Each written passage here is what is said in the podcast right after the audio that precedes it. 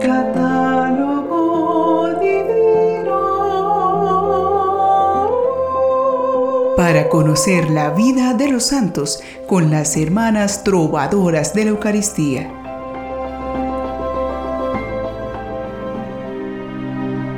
Qué alegría encontrarnos de nuevo para seguir compartiendo la sabiduría de los santos en nuestro catálogo divino.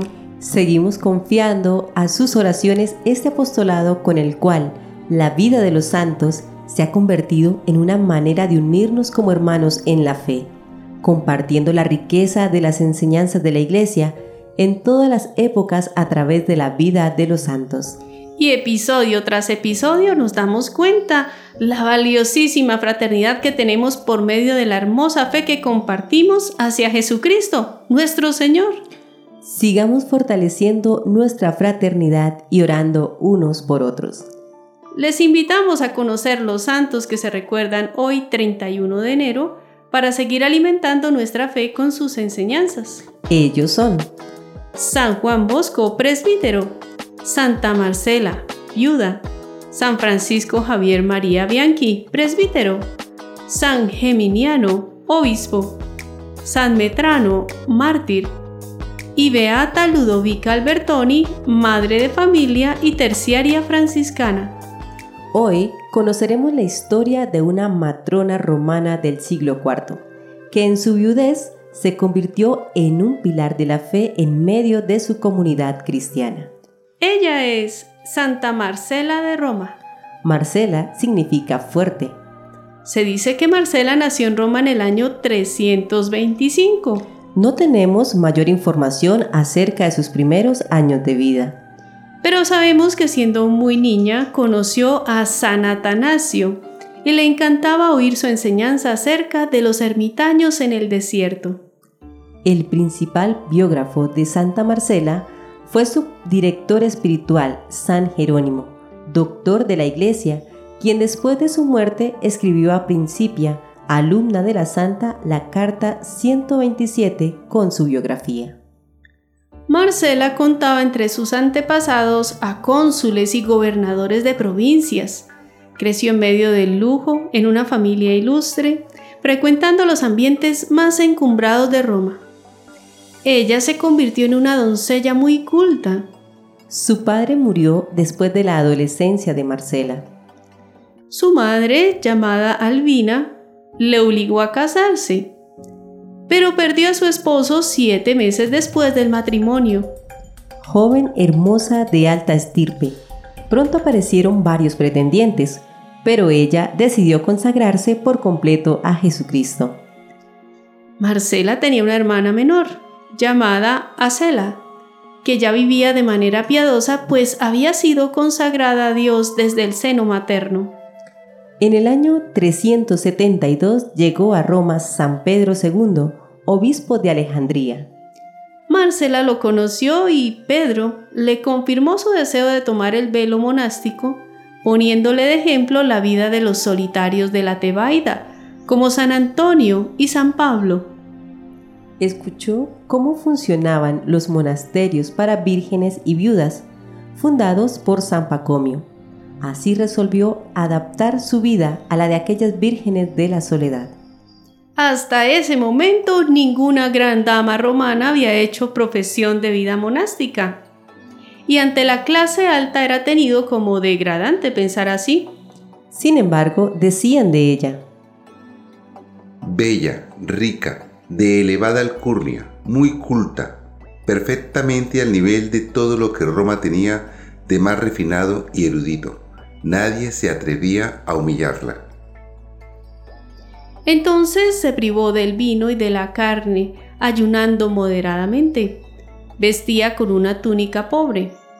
Consagró su tiempo al estudio de las Sagradas Escrituras, la oración, las visitas a las tumbas de los mártires y no habló jamás a solas con ningún hombre. Poco a poco algunas vírgenes y viudas siguiendo su ejemplo se unieron a ella y dedicándose a una vida de piedad y estudio, como Santa Paula y Santa Fabiola. El año 382, el emperador Teodosio y el papa San Damaso decidieron convocar a un sínodo en Roma para combatir las herejías. Entre los que asistieron llegó San Jerónimo, considerado un gran exégeta bíblico. Santa Marcela hizo todo lo posible para que el santo asumiera su dirección y la de sus discípulas en materia de estudios y vida de piedad.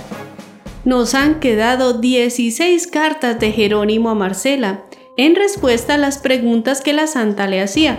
Sin pasividad alguna, ella discutía a fondo sus argumentos y aún le reprendía por su mal carácter. Jerónimo escribe con admiración. De sus virtudes, de su ingenio, de su santidad, de la pureza que descubrí en ella, me apuro a hablar por miedo a exceder los límites de lo creíble. Lo que yo había cosechado tras largo estudio, lo que yo había convertido como en una especie de segunda naturaleza tras la prolongada meditación, ella lo absorbió con avidez, lo aprendió y lo hizo suyo. Cuando San Jerónimo se retiró a Belén, Santa Marcela quedó como árbitro en materia de sagrada escritura para los discípulos que el santo había dejado en Roma, incluidos algunos sacerdotes. Marcela vivía con su hermana Acela. Aunque compartían su casa, las dos hermanas se hablaban y se veían poco cada una entregada a sus propias oraciones y mortificaciones. Marcela desarrollaba una vida evangélica y activa, dando socorro a los pobres, sanando a los enfermos, defendiendo a los esclavos. La santa se retiró a una finca que se convirtió en monasterio y que fue modelo para muchos monasterios de vírgenes y ejemplo de santidad para muchos monjes.